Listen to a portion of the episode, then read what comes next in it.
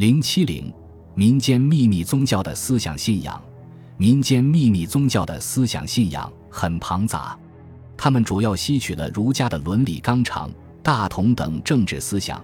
以及金文学派中的谶纬和三世说，又吸取了道家的宇宙观、个人修行，以及道教的神仙修炼和方术，还吸取了佛家的神学、戒律、仪式，以及佛教各个教派的教义、信仰、宗旨。习俗等各种成分，他们把这些内容混杂起来，加以低层次的通俗化，形成了一个具有特色的白莲教思想体系。主要内容有：第一，三实说。民间宗教一般都认为宇宙自开创到最后终止，经历三个阶段，即过去、现在、未来，或称青阳、红阳、白阳，或称先天、中天、后天，或称华龙初会。二会、三会等，三是说较多的接受了龙华三会说的影响。龙华三会说认为，宇宙自始至终必须经历三个历史时期：龙华初会即燃灯佛铁菩提树开花；龙华二会即释迦佛铁菩提树开花；龙华三会即弥勒佛铁菩提树开花。它们分别代表着过去、现在和未来。而弥勒佛后就是天真老祖接替了。三世说又根据佛教教义繁衍为天盘三伏说，此说主张不仅三世中长世的佛教要受替，年月也要改变。它反映了民间秘密宗教的教首们改换天地的意图。第二，劫灾思想，民间秘密宗教大都宣传劫灾来临，认为世界要经历大劫、末劫、三劫、九劫、一十八劫、九九八十一劫等劫数。其中的末劫是指发生在当今世界和未来世界之间，主张经过末劫的最后磨练，人们才能进入理想世界。民间宗教的教授们宣传劫灾即将来临的恐怖，加深人们的危机感，从而使人入教避劫，达到扩大教徒的目的。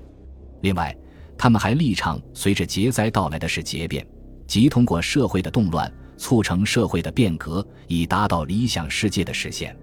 劫灾思想源于佛教，民间宗教把佛教对劫难的哀叹，变为破坏旧世界、建立理想王国的信号。第三，弥勒佛和无生老母的信仰。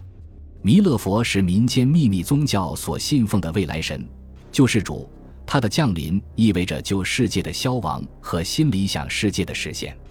这一信仰认为，未来是由弥勒佛掌教的，他共掌九万七千二百年。每年十八个月，每日十八个时辰，任务是普渡那些在家贫困的男男女女。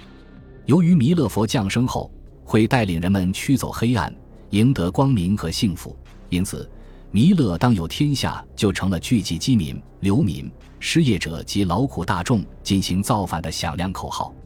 无声原本是佛教语言，和涅槃的含义相近。他认为一切现象的本质都是无生无灭、绝对静止的。在众实际的民间秘密宗教中，使这一抽象名词与母亲结合起来，变成一个具体的最高之神——无生老母。无生老母象征着一个拥有众多信徒、具有博爱胸怀、平等品格、同情并保佑劳苦大众、受民众尊崇信赖的女上帝。她虽是个神，但她又把无数苦难大众母亲的优秀品质凝聚一身。随着清代民间秘密宗教叛逆性的增长，他也逐渐具备了叛逆者的性格，成为清代农民起义和斗争的信仰。有清一代，由于封建中央集权的统治达到顶峰，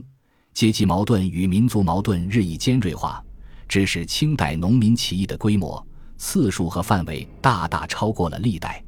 农民要反抗，要斗争。